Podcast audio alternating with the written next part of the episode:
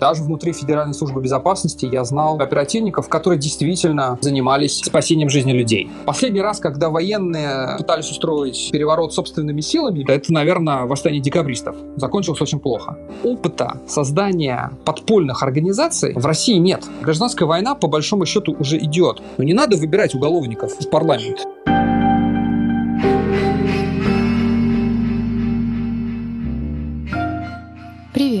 Это подкаст русской службы The Moscow Times после Путина.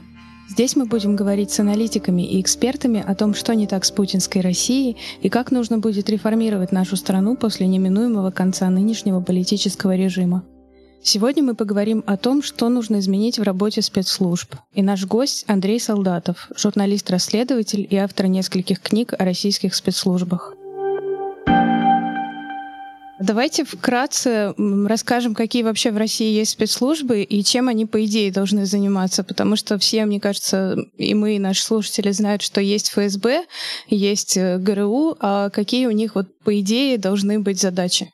А, во-первых, у нас, конечно, намного больше спецслужб, чем только Федеральная служба безопасности ФСБ и Главное управление, а, раньше известное как Главное разведывательное управление а, Генерального штаба. Есть еще личная охрана Владимира Путина, а, Федеральная служба охраны.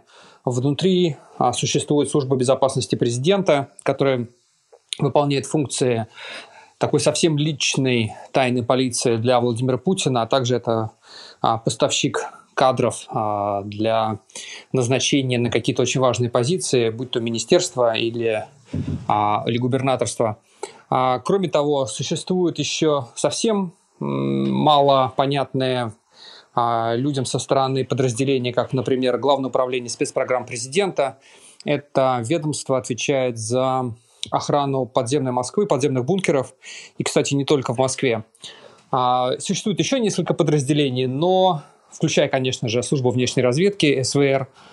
Но надо, конечно, сказать, что на протяжении как минимум ну, в общем, наверное, всей своей карьеры как президента, Владимир Путин постоянно делал упор на то, чтобы сделать именно Федеральную службу безопасности а, главной спецслужбой страны. А делают ли они на самом деле что-то полезное? И, может быть, некоторые из них можно закрыть? Э, как бы что нужно изменить в их работе, чтобы они несли какой-то смысл и выполняли свои обязанности? А, я бы сказал, что то количество спецслужб, которое сейчас существует в России, это наследие нескольких а, травматичных или травматических моментов российской истории. Конечно же, это а, в первую очередь результат 1991 года, когда правительству Бориса Ельцина нужно было придумать, что делать с комитетом госбезопасности КГБ, и решение было принято разделить его на части.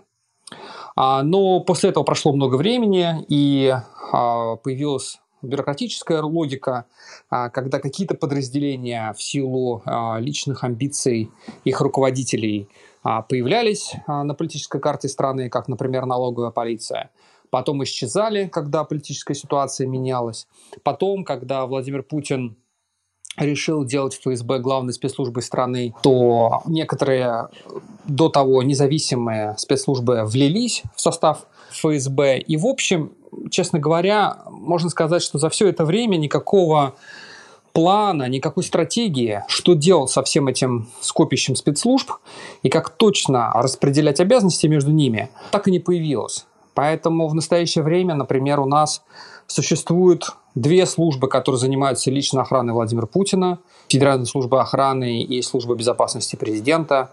Есть три разведывательные службы, как минимум, это служба внешней разведки, Главное управление Генерального штаба, а есть еще и разведывательные подразделения, так называемая пятая служба а, внутри ФСБ.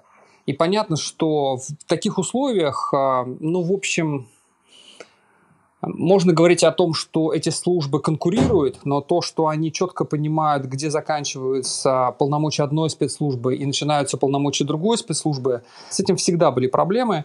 И, конечно, сейчас в условиях войны этих проблем стало еще больше. Не очень понятно, какие именно подразделения отвечают за что а, в ситуации с Украиной. А, меняется ситуация, внутриполитическая ситуация внутри страны. А, из-за того, что а, ну, в условиях войны нужно, а, по крайней мере, так видится Кремлю, что нужно мобилизовать общество и напугать в процессе мобилизации российские элиты и российских чиновников. Делают ли они что-либо хорошее? Ну, конечно, внутри спецслужб всегда были подразделения, которые а, делали что-то хорошее. Даже внутри Федеральной службы безопасности я знал довольно большое количество оперативников, которые действительно, ну, в общем, занимались спасением жизни людей. Например, а, внутри ФСБ есть подразделение взрывотехников, а, которые в буквальном смысле рискуют своей жизнью, разминируя а, взрывные устройства. И я знаю людей, которые погибли на этой работе. По крайней мере, был один очень хороший взрывотехник, Трофимов, который погиб в начале 2000-х в Москве, разминируя взрывное устройство. И, в общем, он действительно спасал жизнь людей. А есть, конечно, а, люди в других подразделениях, которые тоже непосредственно а, связаны с тем, что, в общем, предотвращают террористические угрозы и не фейковые террористические угрозы, а настоящие теракты, которые могут и приводят к большому количеству человеческих жертв. Но все это, к сожалению, не меняет общей картины. А общая картина, она к сожалению, такова, что эти спецслужбы, в силу того, что никогда внятной стратегии их развития и их применения не было придумано, они живут по инерции. А по инерции они живут, а, опираясь на свое прошлое. Потому что где искать им примеры, как им себя вести, как себя позиционировать в отношении к обществу, а, в отношении к а, к правительству и Кремлю, и они ищут эти примеры в своем прошлом. А, а в нашем случае это советское прошлое, это а, прошлое Комитета государственной безопасности и прошлое сталинских спецслужб. Этот дух чекизма, как они сами это называют, он, в общем, никогда, по большому счету, никуда не пропадал. Поэтому он и определяет то, как сами себя рассматривают а, в целом сотрудники и не только Федеральной службы безопасности, но и других спецслужб, которые в свое время откололись от Комитета государственной безопасности. К сожалению, нельзя сказать, что, например, то ведомство, которое никогда не было частью КГБ, а именно военная разведка, что здесь ситуация намного лучше. А, скорее наоборот, военная разведка вообще не проходила ни через какие этапы реформ, ну, кроме короткой реформы а, министра Сердюкова, когда он просто понизил статус разведки и а, решил ее некоторых подразделений. Но в целом никто никогда не занимался реформированием военной разведки их внутренних а, процедур, их способа там, подготовки людей, набора, то, как и должны применяться силы, например, спецназначения, которые находились под кураторством военной разведки. И все это привело к тому, что мы до сих пор, спустя 30 лет, живем в тени вот этого советского наследия. Нужно ли от него избавляться? Ну, то есть понятно, что нужно от него избавляться, а скорее даже какими конкретными способами? А, то есть что нужно в первую очередь изменить, когда будет такая возможность? Тут можно даже начать вопрос с того, что а, во многом а, то, о чем вы рассказали, опирается в том числе на как бы благоволение разрешения Путина, и когда э, у России будет какой-то другой президент, что будут чувствовать и думать все вот эти люди, которые сейчас работают в спецслужбах. То есть там наверняка будет какой-то хаос, и что с ним делать, с этим хаосом, что в нем нужно менять следующему руководству страны? К сожалению, проблема может быть еще более сложной, чем нам кажется сейчас. Во-первых, не все а, зависит в данном случае от фигуры Владимира Путина. Как, как бы нам не хотелось сделать его лично ответственным за все те вещи, которые происходят, в том числе и со спецслужбами. Например, меня всегда поражало, что а, в Российском уголовном кодексе а, за убийство наказание ну, обычно дают за первое убийство а, 7 лет тюрьмы. За шпионаж, то есть преступление не против личности, а против государства – а сроки 15, 20 и более лет. Общество в целом с этим соглашается. И это поразительная история, когда общество считает, что преступления не против общества, не против личности, а против государства, они э, должны наказываться более жестоко, чем преступления против людей, против, против обычных граждан. Это в нас э, укоренилось еще со времен Советского Союза, и э, это проблема э, общественного представления о том, э, что является важным, что является не столь важным. А, оно вот с нами так и пребывает. И я боюсь, что даже уход Владимира Путина не, не изменит эту ситуацию мгновенно. То есть нужно будет заниматься и думать что делать не только с сотрудниками спецслужб и самими спецслужбами как структурами и институцией, но и что делать с обществом, как общество воспринимает роль спецслужб. А посмотрите на опросы общественного мнения, даже таких а, независимых а, постеров, как Левада. В общем, видно, что репутация спецслужб очень высока среди государственных институтов. Там несравнимо, там, не знаю, с, с врачами или учителями.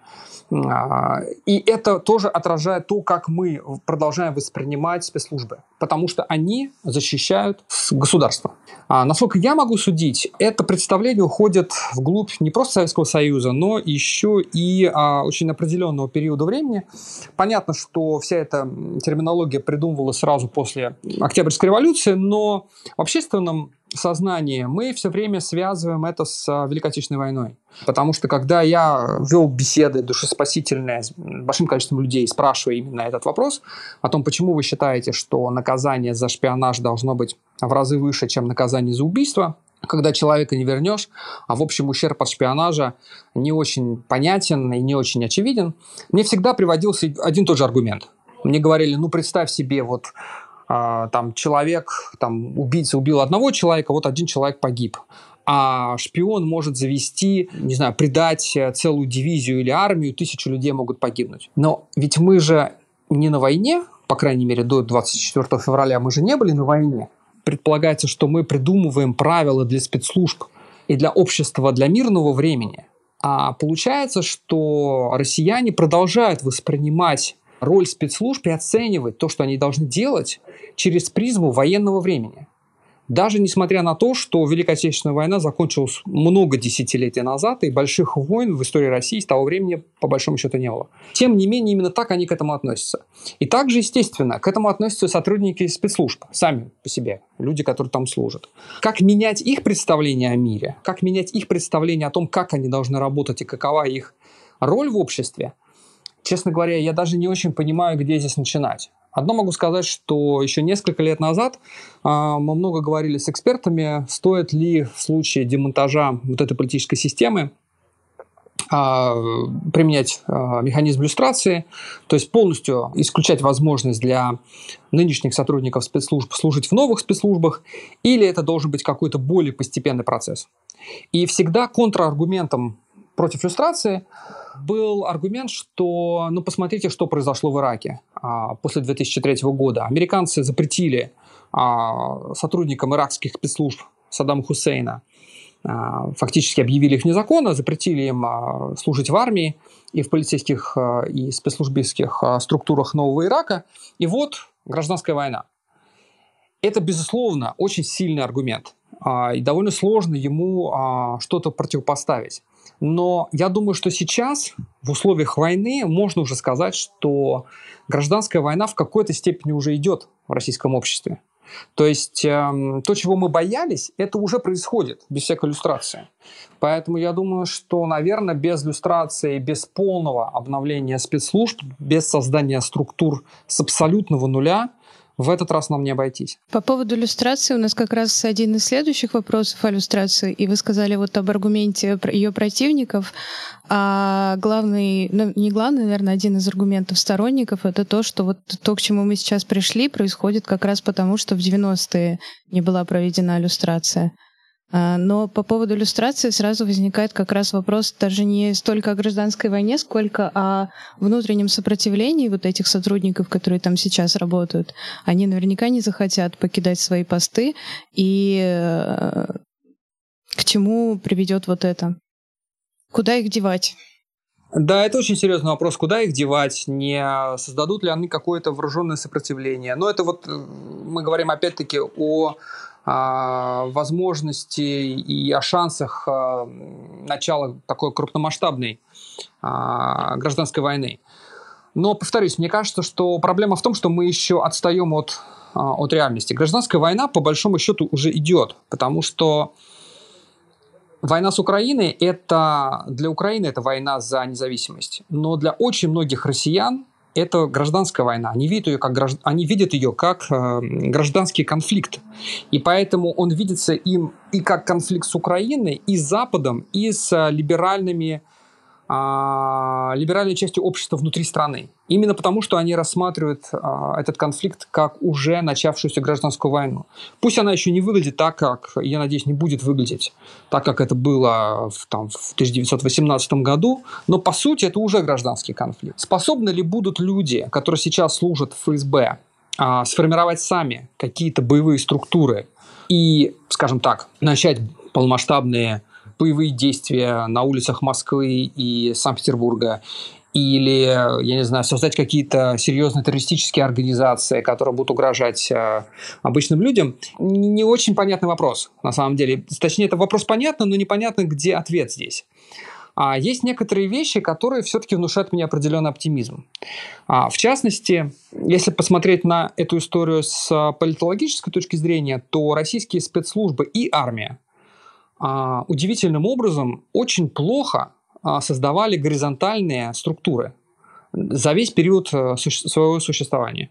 Последний раз, когда военные, в общем-то, пытались устроить э, военный переворот собственными силами, без э, одобрения там, хотя бы части политического истеблишмента, это, наверное, восстание декабристов. Закончилось очень плохо. А, да, там был Корниловский мятеж, но закончился тоже крайне плохо, и опять-таки его, в общем, поощряли и какой-то степени даже санкционировали. События советской истории здесь тоже не внушают большого оптимизма с точки зрения способности военных э, что-то там самостоятельно делать. Жуков, в конце концов, э, свергал Берия не по собственной воле, да, а потому что ему приказали члены Политбюро, и было по этому поводу соответствующее решение. В 1991 году путь был организован не армией, а Комитетом государственной безопасности. И любопытно, что и этот путь провалился – Прежде всего потому, что сотрудники КГБ, рядовые сотрудники, не поддержали а, генералитет. То есть здесь мы наталкиваемся на очень интересную проблему, что российские вооруженные силы и спецслужбы не умеют создавать таких структур, как, например, спецслужбы Египта, Сирии или Турции. А, никогда таких больших тайных организаций внутри этих структур не было. Мы пытались недавно как раз проследить, какие вообще у нас были а, структуры, такие более-менее тайные внутри армии. И это, в общем, были какие-то смехотворные примеры. Там Союз офицеров а, Терехова в 93 году, когда они пошли на штурм не того здания, их поймали еще до событий 93 -го года. А, движение Рохлина, которое кончилось тоже, ну, в общем, абсолютно ничем. Движение Квачкова, я помню, как я сам был на одном из собраний а, Квачкова, который только-только освободился из тюрьмы после первого своего срока. И он пришел на собрание офицеров спецназа, где долго говорил о том, как нам нужно свергать режим. И удивительным образом слова его не были встречены большим энтузиазмом. И когда я спросил сидящих рядом со мной спецназовцев, а почему вы так, э, скажем так, спокойно относитесь к тому, что он говорит? Они мне просто сказали, послушай, ну если он не смог организовать э, ликвидацию Чубайса, а это как раз э, по нашему спецназовскому профилю, но почему мы должны верить тому, что он говорит о политической ситуации? То есть по большому счету получается, что опыта создания подпольных организаций а, в России нет. А, поэтому шанс, что эти все товарищи, когда останутся без работы и без э, места, куда приходить, вдруг соберутся в каком-то тайном месте и создадут новую Аль-Каиду а, или какую-то там союз молодых офицеров, в общем-то, мне кажется, он, конечно, существует, но, может быть, он не так а, велик, как мы думаем.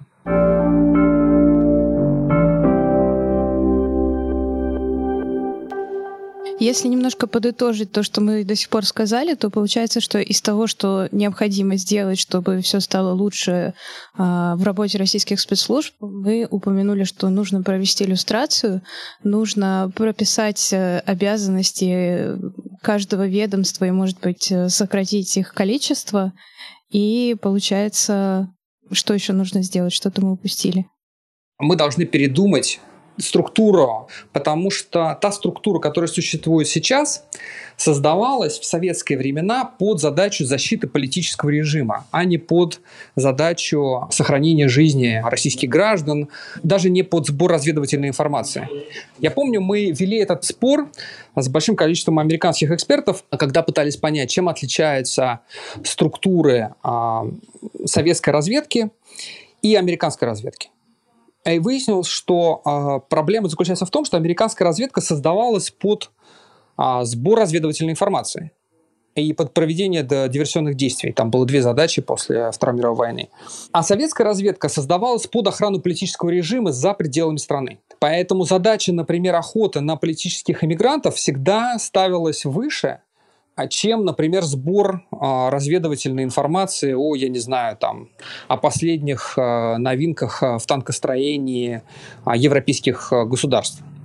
И это оказало влияние на структуры и на менталитет людей, которые служат в, и служили в советской и российской разведке.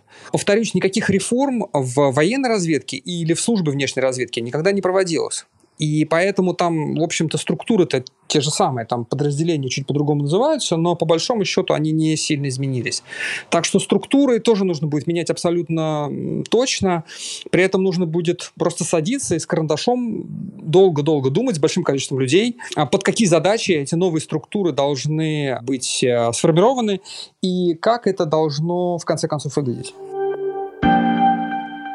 А вот такие вещи, как, э, которые очень часто попадают в новости, мне кажется, что люди, которые читают, э, условно говоря, оппозиционные СМИ, они как раз чаще всего сталкиваются с спецслужбами именно в таком контексте. Это, например, дело сети, это как бы нападение ФСБ на ученых дела о шпионаже и дела вот за смс женщин, которые во время грузинской войны отправили смс что они видят военную технику, и тоже им дали какие-то сроки.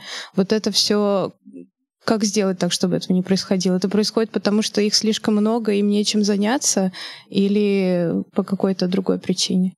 Я бы сказал, есть причина практического свойства. Например, часто об этом забывают, но это, к сожалению, наша реальность. А после смерти Сталина аппарат проведение массовых репрессий, по большому счету, никто не, а, не менял. То есть э, это, собственно, единственная причина, почему в каждом российском регионе есть э, управление ФСБ.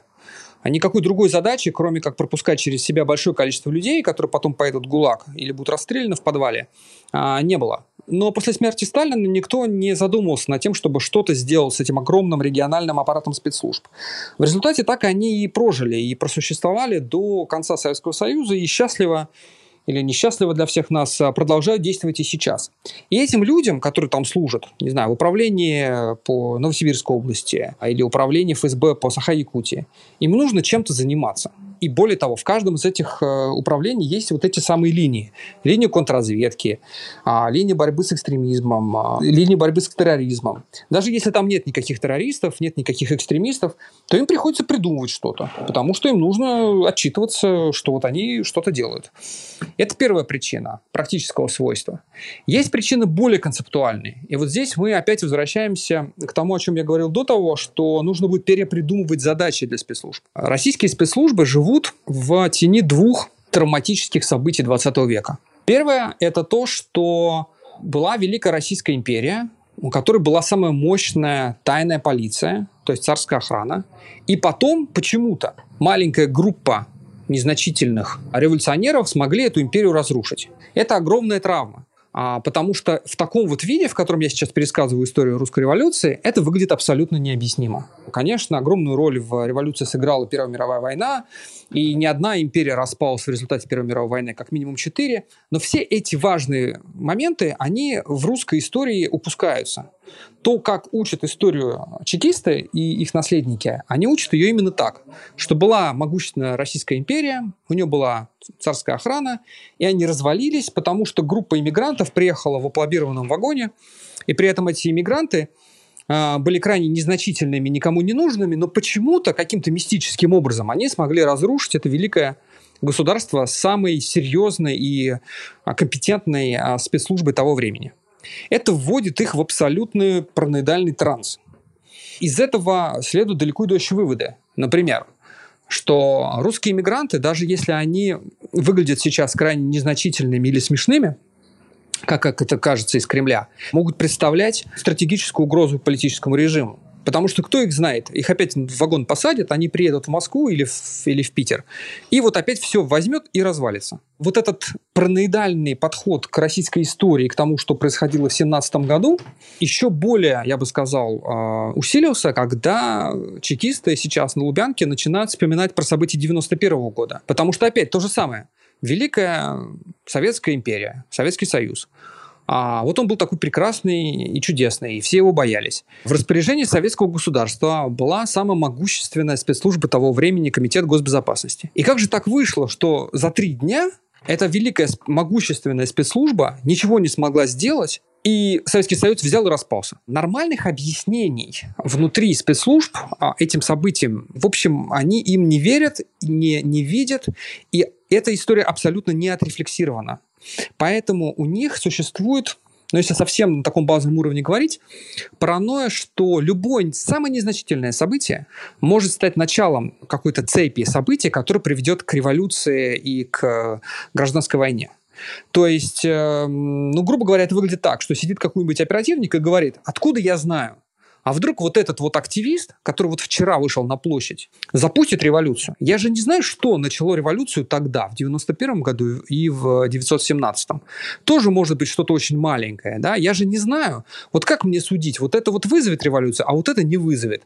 Поэтому лучше все заровнять до абсолютного асфальта. Не позволять никакой а, не авторизованной, не санкционированной гражданской активности. Потому что мы просто не знаем, что может стать началом новой а, революции, новой гражданской войны.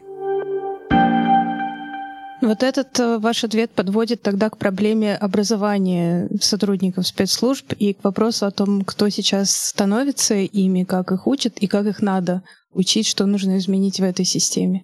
Да, тут, слава богу, а, решения могут быть чуть-чуть более простыми. Дело в том, что советские спецслужбы и российские отличались от спецслужб, например, там, Великобритании или Соединенных Штатов в том, что советские и российские спецслужбы всегда тяготели к специализированным учебным заведениям. То есть в России есть Академия ФСБ, есть а, довольно много региональных институтов ФСБ от Новосибирска до Нижнего Новгорода, есть Академия внешней разведки, у а, военной разведки есть военно-дипломатическая академия и так далее далее, и так далее, и так далее. У, например, таких репрессивных органов, как э, Следственный комитет или Министерство внутренних дел, тоже есть очень много профильных вузов, которые созданы только для того, чтобы готовить сотрудников именно этих вузов. Все это, конечно, нужно абсолютно точно разгонять, а, потому что то образование, которое они дают, мало того, что крайне некачественное, потому что формально они выпускают даже юристов, но мы все прекрасно понимаем, что юристы из этих людей получаются не очень хорошие. Но главное, что это получается такой, такая вещь в себе. Эти вузы в настоящее время используются в основном генералами и полковниками для того, чтобы обеспечить э, понятное будущее для своих детей. То есть вот им как-то несподручно посылать людей в высшую школу экономики, но они точно знают, что место в институте МВД или в Академии ФСБ они могут им обеспечить. И так воспроизводится абсолютно одна и та же модель офицеров э, этих спецслужб. А, и она абсолютно замкнутая. Это вещь в себе. А, конечно, нужно будет эту историю а, точно совершенно разрушить. Новое поколение спецслужб нужно будет учить в нормальных гражданских вузах, а потом давать им просто оперативные курсы, как это на самом деле и делалось в конце 90-х годов. Например, у нас был очень удачный опыт когда внутри ФСБ появились очень квалифицированные, компетентные сотрудники. Был такой период в нашей недавней истории, в конце 90-х годов, а, когда вдруг из-за терактов в Москве и в России а, довольно большое количество студентов технических вузов, а, юридических вузов решили из патриотических соображений пойти в ФСБ. Они заканчивали обычные гражданские вузы, и их просто послали на курсы переподготовки в Санкт-Петербург. И они вернулись нормальными, компетентными офицерами. И я знал некоторых из этих ребят, они стали очень успешными офицерами. А другое дело, что буквально спустя там 2-3 года многих из них а, система переломала, и они превратились в обычных офицеров ФСБ, которые занимаются всем тем же самым, чем занимаются другие офицеры ФСБ, там, в том числе в подразделениях по борьбе с экстремизмом, то есть а, с политической оппозицией позиции, и они точно так же сажают активистов и так далее. Но в данном случае я просто хотел сказать о том, что существует пример в недавней российской истории, когда выпускников гражданских вузов, хороших гражданских вузов, быстро подготовили на профильных курсах, и они стали хорошими офицерами. Поэтому говорить о том, что нет, что вы, откуда вы возьмете людей, не будет профессионалов, это абсолютно ерунда. Профессионала можно подготовить, как это неудивительно, по крайней мере на начальном этапе, довольно быстро. Ему нужно дать хорошее базовое гражданское образование, а потом ему нужно просто дать э, соответствующие курсы, и через несколько лет он будет очень компетентным офицером.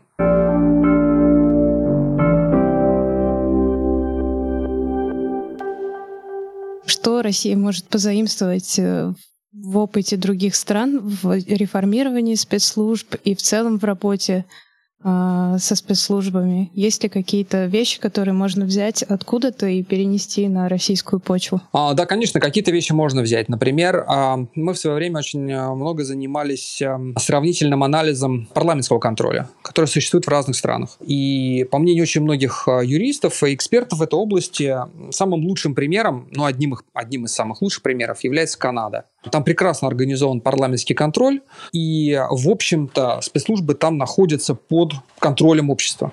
Понятно, что критики сейчас скажут мне, что как вы можете сравнивать Россию с Канадой, Канада не граничит с государствами, которые представляют для них террористическую угрозу, у них нету такого конфликта, как у нас был а, в Чечне и так далее, и так далее, и так далее. Проблема заключается в том, что э, последние несколько лет научили нас и показали, что травматический опыт, который пережила Россия в 90-е и начале 2000-х э, э, на Северном Кавказе, на самом деле, с точки зрения менталитета спецслужб, играет намного менее важную роль, чем их советское наследство. И это стало видно по событиям в Беларуси.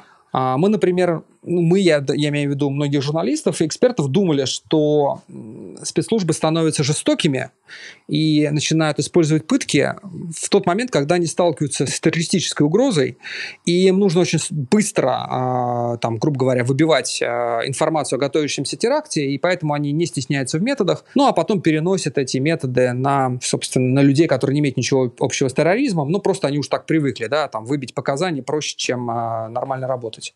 Но на примере белорусского КГБ мы видим, что абсолютно и совершенно не обязательно а, пройти через а, локальный конфликт для того, чтобы использовать пытки. Комитет государственной безопасности Беларуси ни в какой Чечне не воевал, никакой травмы у них а, терактов нет, ничего такого. Да? Тем не менее, мы знаем, что они вели себя и ведут себя крайне жестоко а, к задержанным и арестованным. И единственное объяснение этому – это то, что вот это советское наследие, когда оно совсем не сдерживается руководителями государства, оно вот принимает вот такие уродливые формы. Поэтому э, мне кажется, что в данном случае такие государства, как Канада, где очень много думали над тем, как организовать общественный контроль. А с этого, собственно, и начинается нормальная спецслужба, потому что сама по себе спецслужба, как бы мы ее не придумывали, она не будет ну, по определению хорошей, только потому, что мы ее придумали хорошей. Она будет а, профессиональной, а, и не жестокой, только если она будет постоянно взаимодействовать с обществом и периодически получать по мозгам за те вещи, которые они будут делать и делать неправильно и незаконно. Да, то есть только в взаимодействии под давлением общества спецслужбы могут оставаться в более-менее нормальном состоянии. Потому что мы не живем в идеальном мире, повторюсь, где можно что-то сделать, оставить так, и оно вот всегда будет хорошим. И общественный контроль для этого ну, просто крайне необходим. А, а понятно, что общественный контроль, то есть когда будет контроль со стороны парламента, то у парламента будет интерес в, например, а, в независимых журналистах. Это было даже в нашей российской истории. Я прекрасно помню, что после событий в Беслане в 2004 году а, была организована парламентская комиссия по расследованию событий в Российской Госдуме. И уж казалось бы, это уже был очень, прямо скажем, беззубый парламент, и комиссию эту контролировали люди из «Единой России». Тем не менее, я помню, что а, генерал Дятленко, а, бывший офицер ФСБ, который в тот момент уже был в этой комиссии от «Единой России», тем не менее, даже генерал ФСБ и даже член «Единой России», но потому что он находился в комиссии Госдумы по расследованию теракта, а, вызывал, например, меня давать показания по, потому что я был в Беслане, по тому, что там происходило.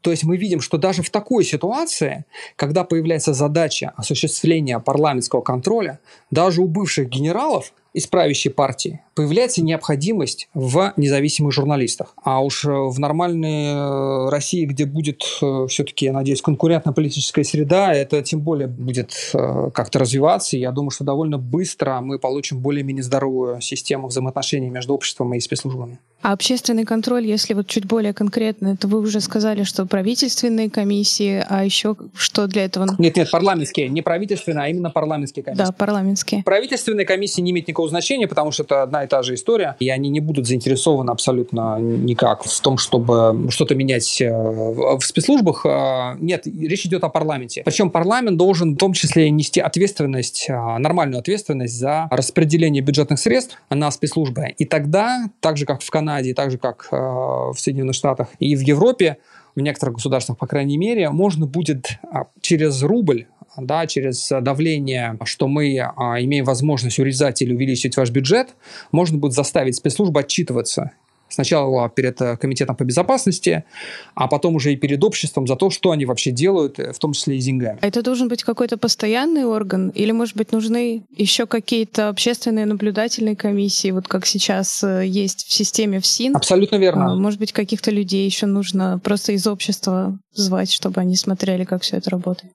Да, я совершенно согласен, это должна быть многоуровневая система, потому что, ну, грубо говоря, одна Государственная Дума с одним комитетом по безопасности не в состоянии проконтролировать все, что происходит э, в России, потому что Россия просто слишком большая страна. И как понять, что и чем там занимается управление по Хабаровскому краю из Москвы? Понятно, что общественные комиссии на местах должны будут э, существовать и должны иметь доступ, собственно, к сотрудникам спецслужб. Причем все это можно сделать э, так, что не будет нарушаться секретность.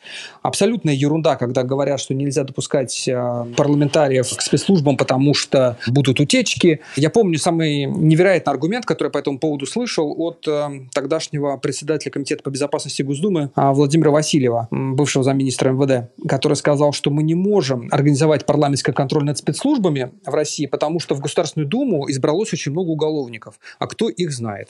А вдруг они расскажут какие-нибудь секреты? Но не надо выбирать уголовников в парламент, э, да, в Единую Россию брать их, и не будет проблемы.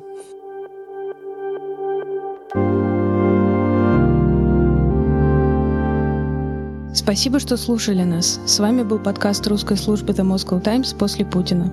Подписывайтесь на нас на всех платформах, где вы слушаете подкасты.